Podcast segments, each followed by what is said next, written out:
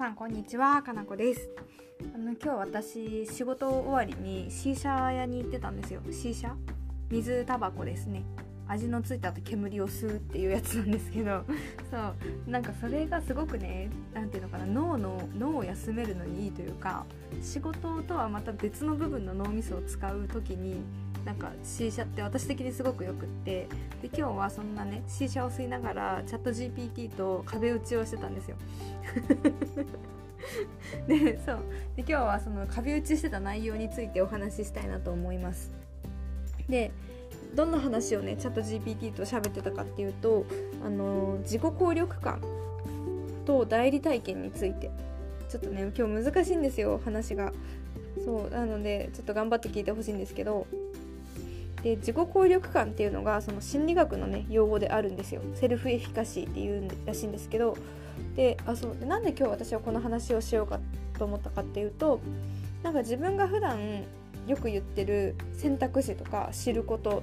とかってなんかもっと学術的に証明というかなんか発表されてないのかなって思って調べたことがきっかけでこの言葉に出会ったんですよね。うん、でまさにこの代理体験っていうのが私がよく言ってるその知ることの大切さっていうこととなんかニアリーイコールみたいな意味だったのでそうそれをなんかちょっと説明したいなと思って今日はこの話をしています。でその自己効力感っていうのはあの自分己に対して効果のある力っていう感じを書くんですけどでこれが高いと新しいことにこう何て言うのかなチャレンジできたり物事を継続的に進めたりすることができるって言われているんですよ。でじゃあ自己効力感を高めるためにはどうすればいいのかっていうその要素がいくつかあるんですよね。自己効力感を高める要素。でそのうちの一つが代理体験なんですよ。じゃあ代理体験って具体的にどういうことかっていうと私が読んだ例に上がっていたのは自分と似た状況の人の成功体験を見聞きすることで自分でもできるっていうあの感情を 感情を体験することを代理体験っていうらしく具体的にはあのヘビースモーカーの部長でも禁煙ができたんなら自分にもできるって思えるとかっていうこういうことを代理体験っていうらしいんですよ。で実際私もあの結構この代理体験にあのよって人生の幅とかを広げられてきたなっていう自覚があって例えばよく私が言うあのベトナムで昼間から寝ていたおじさん。あのおじさんとかがこう本当に寝てたんですよ道路で。それも一人じゃなくてたくさん。それを見たことによって私はなんかそのあこういう人生もありかもってある意味こう代理体験をしたというか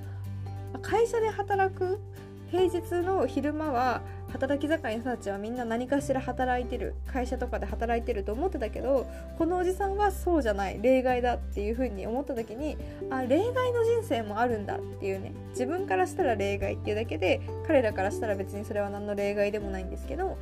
あなるほどってなんか確かにはなんか会社で働く以外の選択肢がこの世にはありそうだぞっていうことをそのベトナムのおじさんに代理体験した時に気づけたんですよね。